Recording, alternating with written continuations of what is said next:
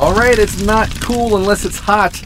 It's time for today's hot words in the news. Today, let's talk about South by Southwest Conference. Okay, that X in this situation is by, South by Southwest. Uh, in Chinese, that is Xinan Piannan Da Hui. I would love to check out the South by Southwest Conference. Here are some related words you might want to know. Uh, one is showcase.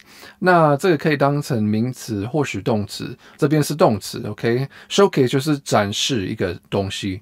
呃、uh,，The next one is launch。launch 就是推出，and finally startup darling。不管我我在 看哪一个 dictionary，在哪一个字典 online，我我没有办法找到一个定义 for startup darling。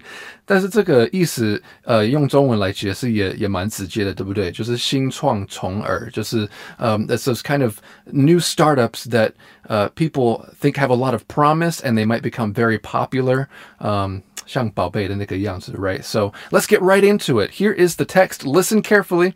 The South by Southwest Conference, showcasing the latest digital trends, movies, and music, will be held in Austin, Texas this month.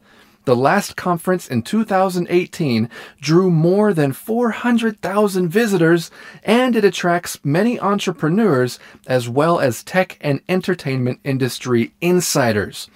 The conference has seen the launch of many startups, including Twitter, back in 2007. Will there be a new startup darling this year? Maybe, friends, your startup will be the next startup darling next time. That's all for today's hot words in the news.